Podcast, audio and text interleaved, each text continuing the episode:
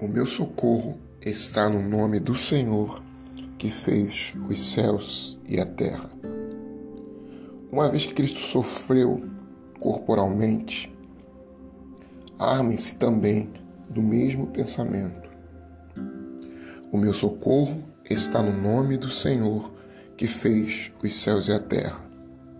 Uma vez que Cristo sofreu corporalmente, armem-se também do mesmo pensamento pois aquele que sofreu em seu corpo rompeu com o pecado, para que, no tempo que lhe resta, não viva mais para satisfazer os maus desejos humanos, mas sim para fazer a vontade de Deus. No passado, vocês já gastaram tempo suficiente fazendo o que agrada aos pagãos, aos incrédulos.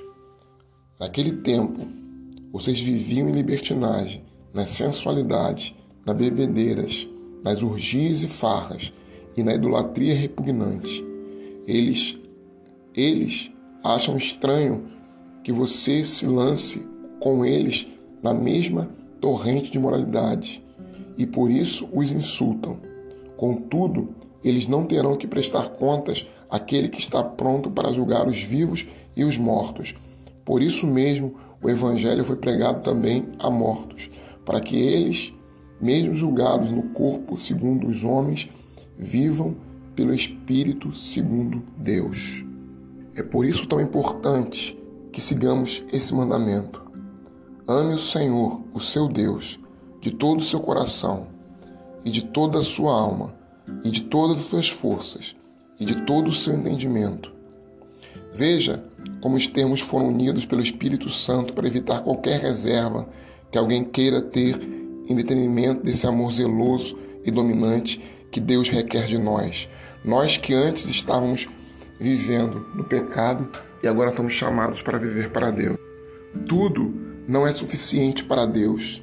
Ele não suporta divisão e não permite amar algo além de Deus.